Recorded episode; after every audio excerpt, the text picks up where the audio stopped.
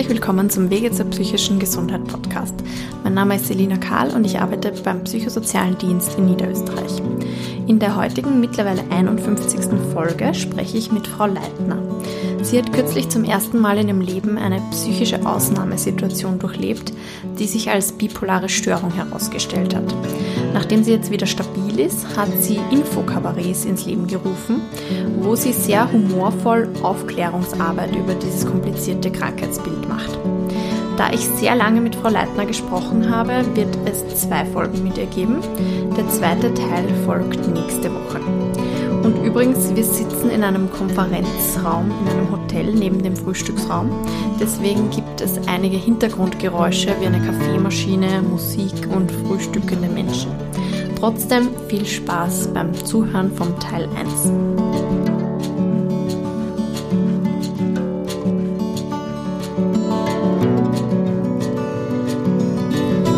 Grüße Frau Leitner. Guten Morgen. Schön, dass Sie sich Zeit genommen haben für unseren Podcast. Guten Morgen. Danke für die Einladung. Sehr gerne. Ich habe Sie auf eine sehr lustige Art und Weise kennengelernt. Nämlich hat mich meine Cousine angerufen und gesagt, sie hat eine sehr interessante junge Frau kennengelernt, die hat eine bipolare Störung, ob ich das kenne. Und ich habe gesagt, ja, das kenne ich. Und sie hat gemeint, die, die muss unbedingt in den Podcast, weil die, die kann das so gut erklären. Und ich habe mir gedacht, so wie meiner Cousine geht es wahrscheinlich vielen Leuten, dass die nicht wissen, was eine bipolare Störung ist. Vielleicht früher noch dieses manisch-depressiv, vielleicht kennt man das eher als das Wort bipolar, aber generell wird wenig darüber gesprochen. Aber vielleicht können Sie sich einfach mal kurz selber vorstellen zum Anfang, bitte. Hm, sehr gerne. Also mein Name ist Sabrina Bianca Leitner. Ich bin 35 Jahre und ähm, selbstständig. Also ich bin seit zwölf Jahren äh, bedrucke Textilien in meiner Firma Leiser Textildruck. Und eben meine erste und einzige Manie war im Oktober 21 und meine erste und einzige Depression im Februar 22. Und mein ganzer Genesungsverlauf hat ähm, ein Jahr gedauert. Mhm. Und es war halt privat und beruflich eine große Herausforderung weil eben, wenn man selbstständig ist und ein Jahr ausfällt, einfach mhm. die Kosten weiterlaufen mhm. und genau auch Kunden wegbrechen oder halt auch nicht. Mhm. Und irgendwie danach muss man wieder von vorne anfangen, gefühlt. Mhm. Aber das hat mir die Möglichkeit gegeben. Also die bipolare Störung ist das Schlimmste, was mir in meinem Leben passiert ist, aber auch gleichzeitig das Beste, was mir in meinem Leben passiert ist. Okay. Weil ich einfach dadurch mich selber so extrem gut kennengelernt habe und einfach auch weiß, jetzt was heißt, wenn man voll drüber ist und wenn man überhaupt keine Selbstzweifel hat und einfach mega gut drauf ist und vollkommen von sich überzeugt ist und das Leben mit einer Klarheit sieht, mhm. wie das sonst nie möglich war, gefühlt.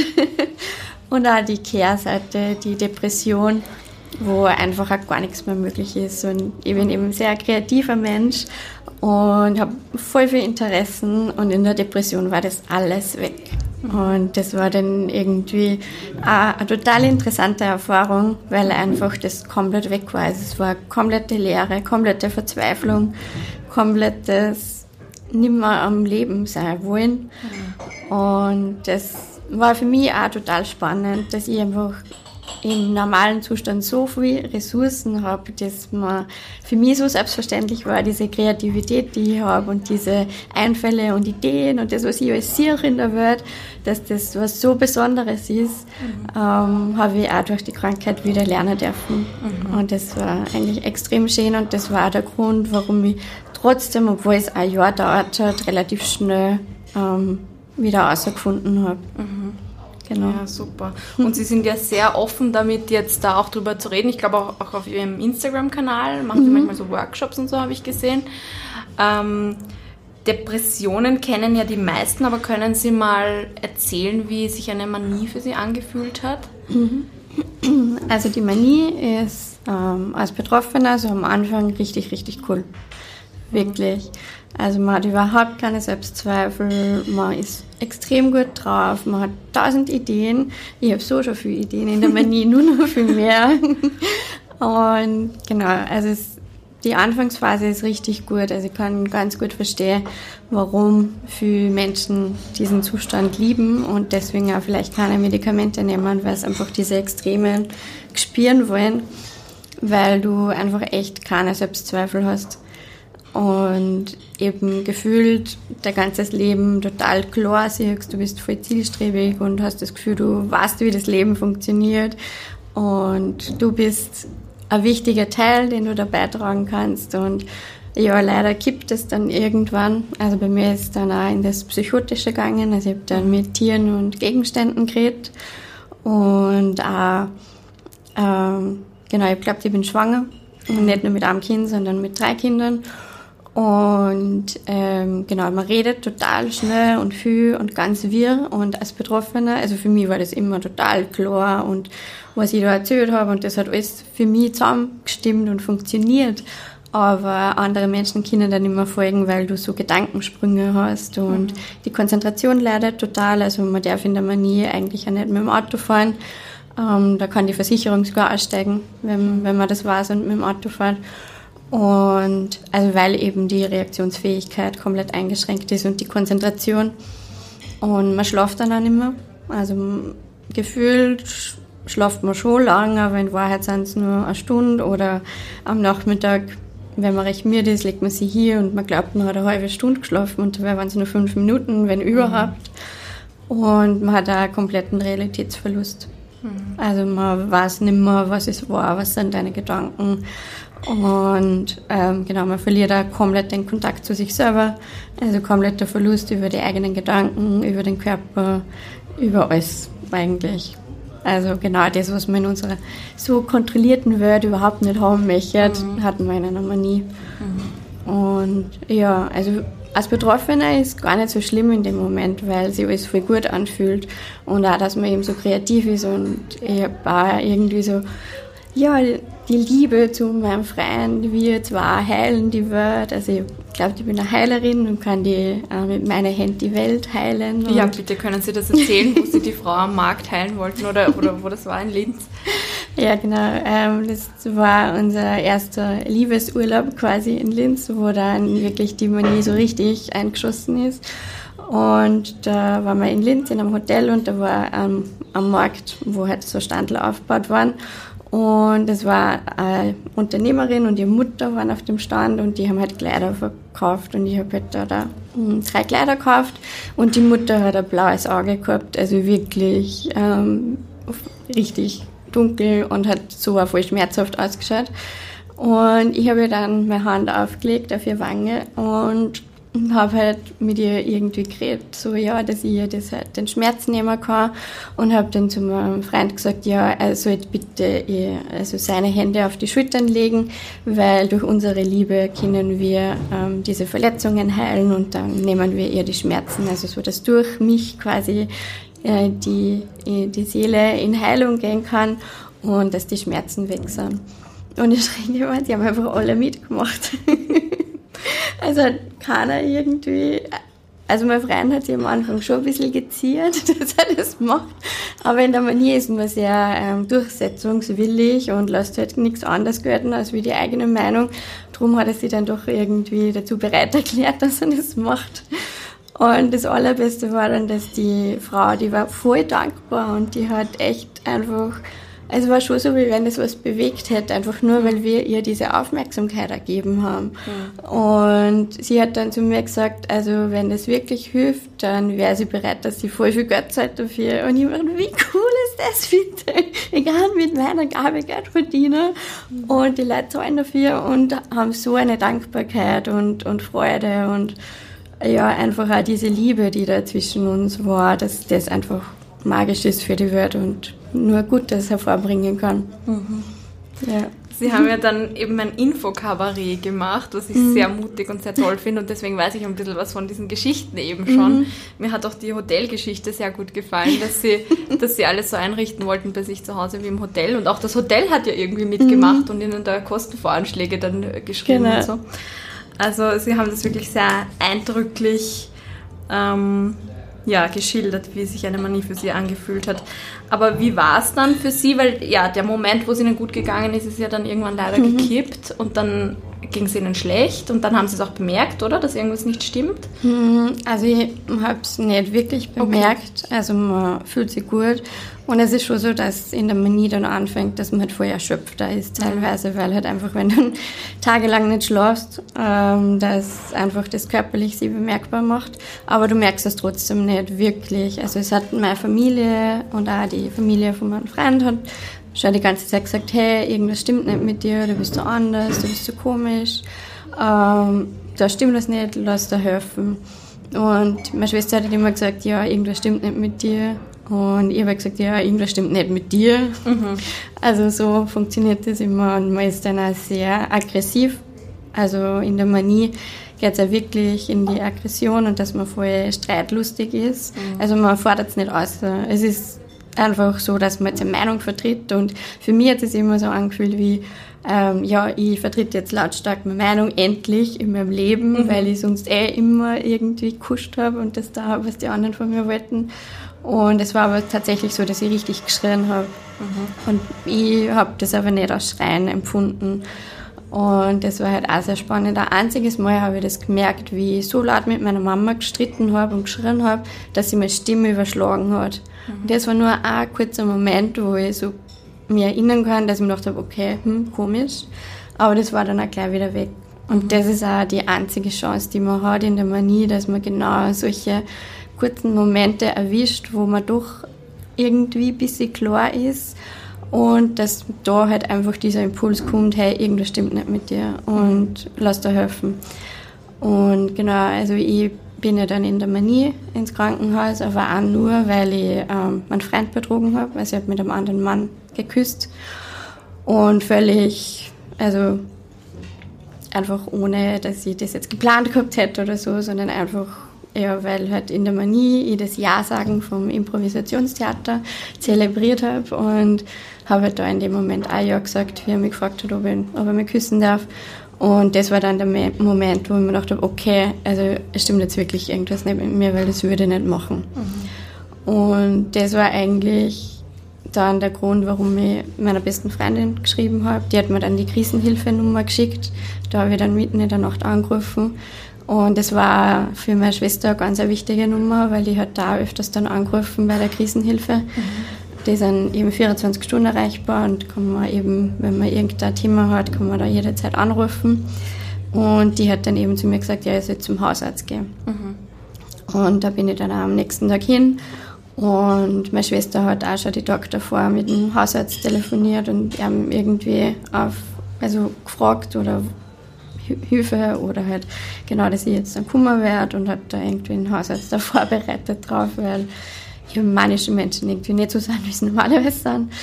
Und genau, ich bin dann einfach nur drinnen gesessen und habe Brot zum Wasser blärt, weil ich mir einfach vorne und hinten nicht mehr auskennt habe, was jetzt gerade abgeht und warum ich das da habe. Und genau, weil du bist ja du selber quasi. Also die anderen sehen, okay, das ist nicht die Saps oder die Sabrina, die wir kennen, weil die ist laut, die ist anders, die redet anders, die Stimme ist anders.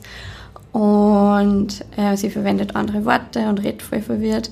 Aber für mich war ich immer ich. Mhm. Also ich war, also jetzt so im Nachhinein, wo ich jetzt weiß, was alles passiert ist und was das ist, kann ich es zuordnen, dass das die Krankheit war zum Teil. Mhm. Aber in dieser Zeit war ich ich. Also es war jetzt nicht für mich, ja, ich bin jetzt die manische Saps oder so, sondern mhm. das ist irgendwie Teil von mir gewesen. Mhm. Und genau, das ist war ziemlich heftig. Also auch, dass ich diesen Betrug ähm, der Krankheit zuschreiben kann, dass das nicht ich war, mhm. weil für mich war es meine Entscheidung. Mhm. Und genau. Aber was aber eigentlich mal geholfen hat, war, äh, der Therapeutin hat mich dann gefragt, ja, und hat es gut da? Und ich so, ja. Und ich, ja dann, warum? Das, das warum? Küssen oder ja, die manische Phase, okay. Das okay. Küssen. Okay was war der Sinn, warum haben sie es da? Und ich so, ja, weil ich äh, Nähe wollte und weil ich halt irgendwie, ja, keine Ahnung. Und sie so, ja, und hat es den Zweck erfüllt quasi? Und ich so, ja, schon, es war schon richtig gut. Mhm. und ich, ja, und warum machen sie sich dann so Gedanken drüber? Mhm. Und genau, das hat mir dann ein bisschen geholfen, weil, ja, mhm. Bringt ja nichts, man kann es ja nicht rückgängig machen und Das ist aber auch diese große Herausforderung, weil es halt sehr viel mit Scham besetzt ist, weil Amanie ist eben richtig laut, voll auffällig. Man macht Sachen, die man nie machen darf. Man sieht sich komisch an, man redet komisch, man tut komische Sachen. Das, ja, und das erzeugt dann so viel Scham und es ist einfach sehr überwältigend. Also diese also Manie ist gefühlt von heute auf morgen Kummer. Mhm. Und was natürlich nicht stimmt, das hat sich schon aufgebaut. Aber so rückwirkend gefühlt ist einfach von heute auf morgen da gewesen und so extrem gewesen. Mhm. Und wie lang war diese Phase vom, vom Anfang, sage ich mal, mhm. bis zum Hausarztbesuch? Das waren, ähm, ist eigentlich relativ schnell gegangen. Das war circa ein Monat, mhm. anderthalb, zwei Monate. Genau, und dann äh, war ich ja dann im Krankenhaus eben auf der Station eine Woche und dann in der Tagesklinik. Und genau, da war ich dann schon in der abklingenden Manie. Und die, die manische Phase hat ungefähr drei Monate, drei, vier Monate dauert. Okay. Genau. Und die Depression hat dann doppelt so lang gedauert. Und das ist also diese, also man sagt eben, die Depression dauert meistens doppelt so lang wie die Manie. Mhm. Und man kann aber in einer Manie äh, bis zu zwei Jahre drinnen sein, immer wieder. Und genau, also es kann Wochen, Monate oder Jahre dauern, diese Episoden. Mhm. Und genau, das ist auch die große Herausforderung, dass man halt in der Manie wirklich sich Hilfe sucht oder ähm, auch die Medikamente nimmt. Wobei es gibt nicht einmal, also es, auch wenn du Medikamente nimmst, es kann trotzdem ein positives, ein negatives oder gar kein Ereignis eine Episode auslösen. Also mhm. So, ja. Also es gibt keine Garantie und eh so wie im Leben, es gibt einfach eh für nichts eine Garantie. Und ja, wenn man jetzt so eine Krankheit hat, ich habe mir immer gedacht, ich bin überhaupt nicht sicherheitsbedürftig quasi und bin aber dann eben im Krankenhaus draufgekommen, dass ich sehr wohl voll das Sicherheitsgefühl gern hätte. Mhm. So dieses, ja, es ist alles gut und es wird alles gut. Hätte ich so gern gehabt, immer. Und das gibt es halt einfach nicht. Mhm. Und es gibt einfach den Moment und dass man das Beste daraus macht. Und es bringt nichts, wenn man in der Vergangenheit hängt oder in der Zukunft, weil man kann da eh nichts ändern. Es mhm. geht nur im Moment. Und genau, das versuche ich jetzt. Mhm. In dem Moment genieße und zelebriere und einfach mit meiner Kreativität wieder das Beste aus meinem Leben mache und aus dem, was mir Spaß macht. Mhm und das auch dann in die Welt ausgedruckt. Mit mhm. meinem Infokörper im Moment. Mhm, darauf gehen wir nachher eh noch ein. Wie war es dann für Sie im Krankenhaus, die, die, die Diagnose zu erhalten? Haben Sie gewusst, was eine bipolare Störung ist? Mm, ich habe es ähm, gewusst, was ist, weil es in meiner Familie schon vorkommt. Okay. Also ich kenne jetzt beide Seiten. Yay! Mhm. Und, aber halt so genau auch nicht. Man kriegt das halt irgendwie als Kind mit oder so, wenn die Tante und der Onkel irgendwie komisch sind oder irgendwie anders sind. Und, aber es hat mir sehr viel geholfen, weil ich eben mit meinem Onkel gut drüber reden kann, wie es bei ihm war und wie es bei okay. mir war. Mhm. Und ich bin aber die einzige Person, mit der er drüber redet. Ah. Und genau, das ist auch sowas, was mir aufgefallen ist, dass halt Männer einfach viel, viel weniger drüber reden. Und ich habe schon einige Bipolare kennengelernt und es sind ganz, ganz wenig, die, die darüber reden. Mhm. Und ich finde, das ist halt das Allerwichtigste, weil erstens, dass man selber verarbeitet, was da alles passiert in diesen Episoden und wie es einem da geht. Das sind echt psychische Schmerzen, sind meiner Meinung nach die schlimmsten Schmerzen, die es gibt. Also es ist kein Knochenbruch oder sonst irgendwas so arg wie diese psychischen Schmerzen, mhm. weil es einfach so tief eingeht und man gar nicht beschreiben kann. Also gerade in der Depression, es fühlt sich eben so an, dass gar, also das Leben nie wieder besser wird. Mhm. Und das geht so tief eine und da darf man einfach wirklich hinschauen, was da dahinter steckt und auch was hinter diesen Sachen stecken, was in der Manie passiert sind zum Beispiel, weil du machst ja nicht Sachen, die nicht irgendwie eine Verbindung mit dir haben. Mhm. Du wirst ja jetzt nicht komplett, also du wirkst wie ein anderer Mensch, aber die Basis ist eigentlich schon das, was du vom Leben erwartest oder siehst. Und ich finde auch jetzt so in der stabilen Phase, dass Menschen äh, heilsam sein können oder Berührungen heilsam sein können. Und das ist eine Grundüberzeugung von mir. Und in der Manie hat sich das halt in das ein bisschen zu gesteigert, aber prinzipiell ist das schon, ähm, was in mir ist. Mhm. Und genau, darum war das halt auch sehr spannend, dass ich schaue, was, ist denn da in der Manie überhaupt passiert? Also mhm. was, was hat sich denn so vervielfacht und ver, vergrößert in dieser Zeit? Mhm. Und da ist halt ganz stark die Liebe auch drinnen gewesen und einfach auch das Liebe das Heilsamste ist für uns alle und dass das nicht nur zwischen Partnern ähm, wichtig ist, sondern einfach generell. Mhm. Genau. Und war bei Ihnen da irgendein auslösendes Ereignis eigentlich, dass Sie es sagen könnten? Weil Sie sagen ja, das war eher so überraschend, mhm. also es ist jetzt genau. nichts irgendwie passiert oder so. Ja, also, also es ist schon eine Kombination aus Stress ja. und eben diese, also es ist ja eigentlich eine Stoffwechselerkrankung im Gehirn, also es ist eigentlich eine körperliche Erkrankung, die sich halt so auswirkt. Und ähm, bei mir war es definitiv, also eben der Stress durch die Corona-Zeit in der mhm. Selbstständigkeit, wo halt alles zusammengebrochen ist. Und es ist dann auch im Dezember 2019 mein Papa verstorben. Ah, okay. Und das war halt dann die Kombination aus dem. Und ich glaube, mhm. es war eben zwei Jahre später nach dem Tod von meinem Papa und in dem Moment, wo ich es akzeptiert habe, dass er nicht mehr da ist, äh, ist die Manie dann gekommen. Mhm. Genau. Okay. Wie, wie war es für Sie dann, die Diagnose zu erhalten Hi. im Krankenhaus? Hm, also war auf der einen Seite hm, erleichternd, weil man halt, weil es halt irgendwie einen Namen hat und man dann schauen kann, okay, was ist das? Und auf der anderen Seite einfach richtig scheiße. Mhm. Also du willst es einfach nicht. Du willst mhm. keine bipolare Störung haben. Du, willst, du denkst nur so, warum? Mhm. Warum? Und ich, war, ich wollte es einfach nicht annehmen und ich war einfach nur sauer auf mich selber und auf die ganze Welt, weil ich einfach das nicht haben wollte, weil es einfach scheiße ist. Mhm. Und weil man quasi, ja, das ist so ein Stempel irgendwie, ja, du hast eine bipolare Störung und musst jetzt lebenslänglich Medikamente nehmen und hast lebenslang kannst du quasi nicht selber vertrauen, ob es nicht wieder in irgendeine Episode mhm. ähm, einfällt, weil die Ärzte halt sagen, naja, deine Umgebung wird es irgendwie vor dir merken, weil du selber merkst das halt nicht. Das ist gemein. Ja. ja, ist richtig fies, weil es ist mit Selbstvertrauen und so, ja. Mhm. Und äh, genau, das ist einfach dieses, also eher diese, okay, du weißt jetzt irgendwie, was das ist, aber trotzdem ist er total unberechenbar. Mhm. Und ja, ich habe mir einfach mh, mm, von dem Gedanken verabschiedet, dass es irgendeine Sicherheit gibt. Mhm. Und dass man einfach echt nur jetzt gut das Beste aus allem machen kann und so wie, so es ist, so ist. Also sollte wieder eine Episode kommen, bin ich mir sicher, werde ich auch das Beste daraus machen. Mhm und werde es vielleicht besser genießen, weil ich ja jetzt schon weiß, was es ist. Mhm.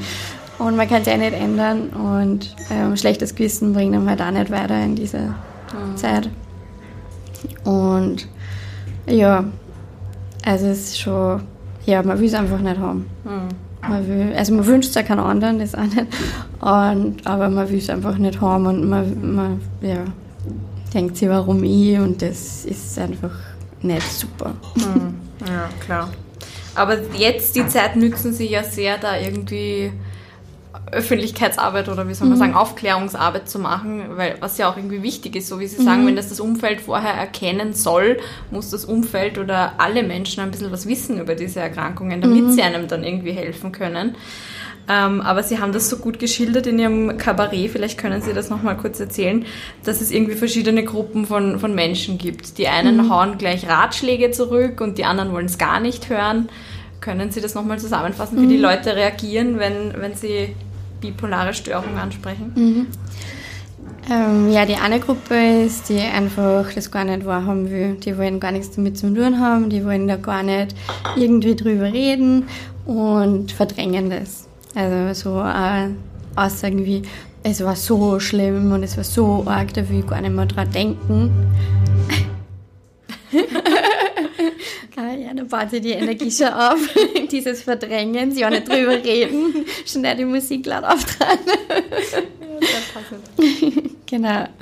Also wirklich verdrängen und so tun, wie wenn nichts gewesen war. Was aber nicht stimmt, weil es ist was gewesen und es hat mit jedem was gemacht in meinem Umfeld, in meinem näheren Umfeld und auch mit ähm, erweiterten Umfeld, weil das einfach so man so hilflos ist als Angehöriger. Du kannst mhm. in Wahrheit nichts tun, du kannst halt nur immer reden und schauen, dass irgendwie nicht was ganz Schlimmes passiert, weil man sich selber halt total überschätzt. Also diese Superheldenkraft, die man da spürt, ähm, kann auch dazu führen, dass man unabsichtlich sie umbringt, weil man mhm. glaubt, dass man einen Zug aufhalten kann oder aus einem fahrenden Auto ausspringen kann, weil man das in einem Actionfilm gesehen hat oder so. Und genau, also die äh, ignorieren das vorher, wollen nicht drüber reden und werden sogar ähm, richtig grantig, wenn man versucht, ihn drüber zu reden mit einer. Mhm. Also da kommt voller Ablehnung.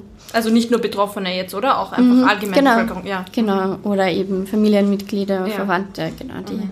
die dann irgendwie da am liebsten wegrennen würden aus dieser, aus dieser Diskussion oder aus, dieser, aus diesem so, hey, wie was für die? Oder hey, ich habe einen Notfallplan gemacht. Mhm. Und ähm, die Mama von meinem Freund hat den Plan nicht einmal angenommen. Also sie hat, ihn, sie hat ihn nicht einmal angenommen. Ja, ich habe ihr den in Papierform entgegengehalten und gesagt, mir wäre das wichtig, dass sie das hat. Ich habe einen Notfallplan gemacht.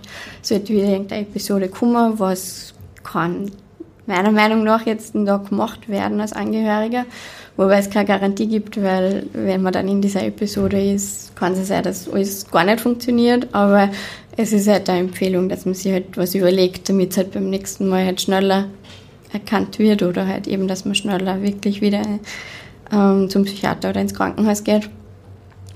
Und jetzt nicht einmal angenommen. Also sie hat, wollte nicht einmal hinschauen, sie hat nicht einmal auf den Zettel hingeschaut. Und das war dann für mich einfach auch total spannend, weil zum einen habe ich mich total verletzt gefühlt dadurch, mhm. weil ich mir denke, okay, ich tue und arbeite und schau mir das an und gehe da rein und schau, dass ich das für mich löse. Und sie nehmen nicht einmal so einen Notfallplan entgegen, wo sie einfach nur das durchlesen müssen und nicht einmal jetzt, sondern falls es halt einmal so weit war.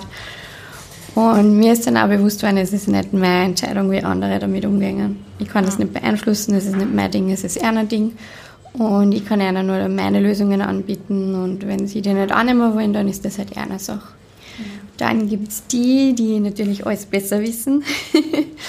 die, die zu jeder Situation, zu jedem Ding irgendeine Meinung haben und ja so erfahren sind, weil sie schon so lange auf der Welt sind und überhaupt keinen Plan haben, weil sie eh in einer Bubble leben und in einer Welt und einfach nur Meinungen und Ängste und Sorgen und ja, sie wollen es eh gut, sie meinen es gut mit dir und wollen, dass es dir gut geht, aber diese Ratschläge sind halt auch Schläge und das ist halt sehr anstrengend, gerade wenn man mm, in der Depression ist oder halt auch so, wenn man halt nicht ganz so stabil ist, ähm, ist es sehr, sehr anstrengend, weil da immer so was übergestülpt wird, was einfach ja nicht passend ist in den meisten Fällen für einen selber.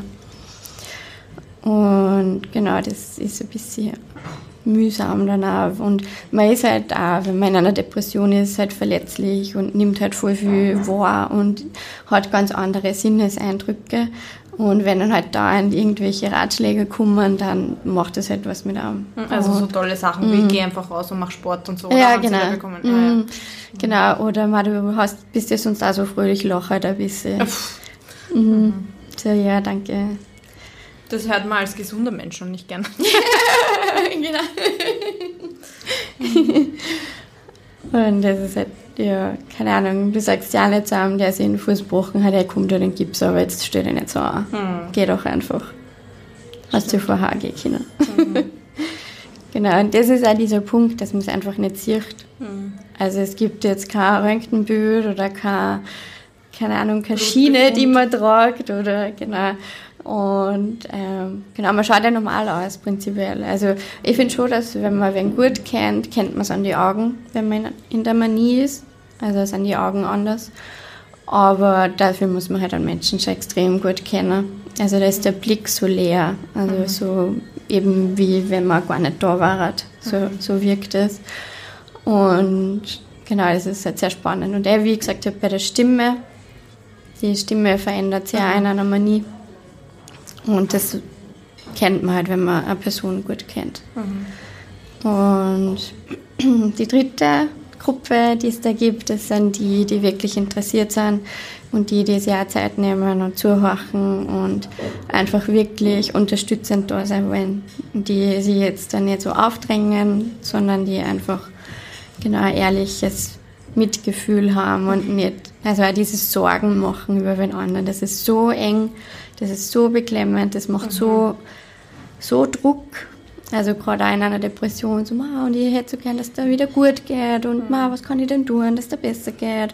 Und das macht so Druck, weil es geht da gerade halt einfach nicht gut und mhm. du weißt, oder ich habe halt in meiner ersten Depression voll lang gar nicht checkt, dass ich eine Depression habe, weil ich mir immer gedacht habe, ich habe einen schlechten Tag und ich gehe ins Bett und am nächsten Tag wache ich auf und es ist besser. So wie es halt ist, wenn man einen schlechten Tag hat. Mhm. Und nur, dass das nie besser geworden ist. Und ich, obwohl ich gewusst habe, dass nach einer Manie meistens die Depression kommt, habe ich es nicht checkt. Also ich habe sicher eine Woche gebraucht, bis ich checkt habe, okay, also irgendwas ist da echt faul an dem Ganzen. Und du kommst aber dann nicht raus. Du hast voll das Gedankenkarussell und Genau, so Sachen wie, na, ich hätte so gerne, dass der besser geht und na, was kann ich tun? So, dass jeder will, dass der sofort gut geht, obwohl es einfach gerade nicht gut geht. Und es darf einfach einmal sein, dass es nicht gut ist. Also die, halten, die ja. Angehörigen halten das dann halt auch nicht aus. Genau. Mhm. Die leiden so mit mit dir und das ist also auch dieses Vertrauen zu kriegen als Angehörige, also hey, die Person hat schon mal geschafft oder die Person hat schon öfters Episoden gehabt und es geht immer wieder zurück quasi, dass man einfach ins Vertrauen geht und nicht in dieses Umsorgen und dieses, also Sorgen ist einfach auch für sich selber so ein negatives Gefühl, finde ich, weil mhm. man zerbricht sich dann den Kopf und man hängt dauernd bei dieser Person und wenn ich aber mal denke, okay, ähm, ich schicke Liebe und ich schicke gute Gedanken oder ich bete für sie oder ich meditiere für die Person und nimm es einfach mit auf meine positive Schwingung und nimm es in Gedanken mit oder auch wirklich in echt, dass man halt spazieren geht und das kann auch sein, dass die Person nicht will, weil es einfach nicht kann. Nicht, weil es nicht will, sondern weil es einfach in dem Moment nicht geht. Und natürlich ist an dem was dran, ja, ausgehende Bewegung und Sport hilft für die Psyche, ja, keine Frage, wissen wir alle, dass das helfen kann oder hilft. Aber du bist in einer Depression zum Beispiel nicht in der Lage, dass du aufstehst. Hm. Also du, für mich war jeden Tag die Herausforderung, dass ich duschen gehen muss am Abend. Und ich habe mir da eigentlich auch selber voll den Druck gemacht, dass ich jeden Tag mal gesagt habe, ich muss duschen gehen. Und man kann einmal zwei Tage nicht duschen gehen oder auch drei Tage nicht. Und das ist, genau, wenn man krank ist, geht man auch länger nicht duschen und das bricht die Welt nicht zusammen. Und ich habe mir da selber auch so Druck gemacht und habe mir den ganzen Tag mental darauf vorbereitet, dass ich duschen gehen muss. Und sonst ist nichts gegangen. Ich bin nur herumgehängt und habe nichts machen können. Und keine, also ich habe keine Freude mehr empfunden. Und das ist so schräg, weil ich mag das Leben so gern. Und es ist so witzig. Und ähm, bin voll gern da auf dieser Welt und, und mache mein Ding. Und in der Depression ist das einfach alles weg. Das stumpft total ab. Und darum, also um die dritte Gruppe nur zu stärken, wirklich versuchen, ins Mitgefühl zu gehen und einfach in das Vertrauen, dass die Person das schafft und einfach schon einfach da sein für die Person. Und das kann auch sein mit, dass man einfach für die Person kocht. Und auch wenn es wahrscheinlich nicht viel essen wird, aber einfach, dass man schaut, dass die, die Grundbedürfnisse halt gut versorgt sind von der Person. Und auch in der Manie, weil du kannst dich nicht gut um dich selber kümmern in diese Episoden. Du glaubst zwar in der Manie, du kannst das und bist voll der Checker, aber in Wahrheit geht es gar nicht, weil du einfach der Konzentrationsfähigkeit leidet. Du bist voll sprunghaft, du bringst nichts fertig. Und darum kannst du die nicht gut selber versorgen. Also du kannst jetzt nicht für die kochen, weil du kannst dich nicht so lange konzentrieren, dass du jetzt das zu Ende bringst quasi. Und entweder du verbrennst das, weil du schnell bist, oder es ist nicht durch, oder keine Ahnung. Also das waren einfach so diese Grundbedürfnisse, dass man halt genug trinkt, dass man irgendwie vielleicht da ist für die Person. Und was mir auch voll geholfen hat, ist, dass man sich wieder auf die Sinne beruht. Also dass man halt echt keine Ahnung, eine Duftkerze anzündet oder wirklich bewusst mal wieder was riecht oder auch schmeckt, weil du hast in der Depression einfach auch, du, es ist alles fad. Also auch das Essen, es ist alles fad, es hat nichts mehr irgendwie was Positives und eben mit diesen Sinne ähm, wieder an, anregen, ähm, gelingt es leichter, dass der Körper halt aus diesem Gedankenkarussell rauskommt, mhm. weil er sich auf was anderes konzentriert. Und man ist halt auch sehr im Moment, oder? Mhm. Wenn man sich da so konzentriert. Ja, genau. Also wirklich, keine Ahnung, Sachen, die man mit Kindern macht. Da gibt es zum Beispiel diese komischen Kugeln, wo man mit Wasser sie einfüllt, dass sie dann so witzig anfühlt, was eigentlich für Pflanzen ist zum Essen. Aber es macht wirklich Spaß. Die sind richtig cool, weil es einfach kalt und, und irgendwie trotzdem weich ist. Oder eben einmal barfuß irgendwie bewusst gehe oder in den Garten gehe und oder einfach einmal die Hand halten, wenn es für die Person okay ist. Oder genau, das muss einfach jeder für sich ausprobieren, aber wirklich da sich auf die Sinne beruhen und oder eben mal meiner, weil da bist du auch im Moment. Und, oder Musik kochen. Vielleicht ist es einfach nur Musik kochen, dass man sich ein neues Lied anhört. Und es ist halt so, in der Depression bist du nicht fähig dazu, dass du sagst, hey, ich brauche jetzt das und das von dir geht nicht. Aber und das ist dann eben eine schwierige Gratwanderung. Mhm. Einerseits soll man sich nicht so aufdrängen, genau. das verstehe ich auch voll, dass die Angehörigen dann nicht so eben so, mhm. wie sie sagen, einem da so, ja, so einschränken sollen mit so viel Sorge. Mhm. Aber andererseits weiß man irgendwie, der denkt gerade selber nicht dran oder die. Mhm. Also das ist irgendwie eine Gratwanderung, glaube ich, auch ja. für die Angehörigen.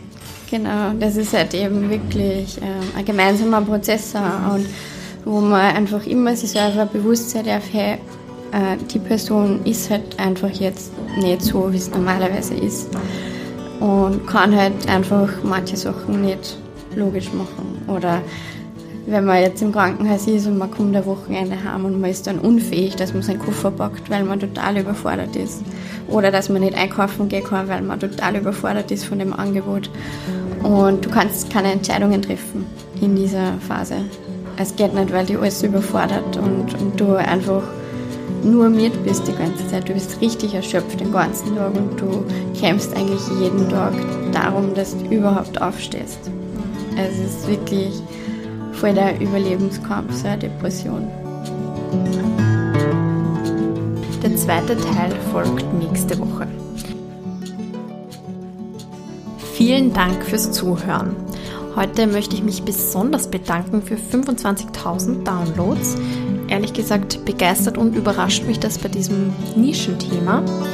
Und ja, das ist ein großer Erfolg für mich und uns.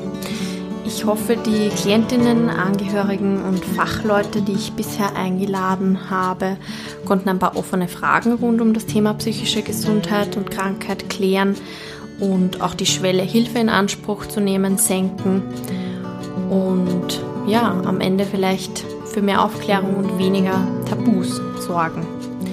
Wenn Ihnen spannende Gäste oder Themen fehlen, Sie persönlich Kritik oder Nachfragen an uns richten wollen, schreiben Sie mir bitte gerne ein E-Mail an s.karl.psz.co.at. Genauere Informationen finden Sie auch auf unserer Webseite psz.co.at und in der Podcast-Beschreibung. Thank you.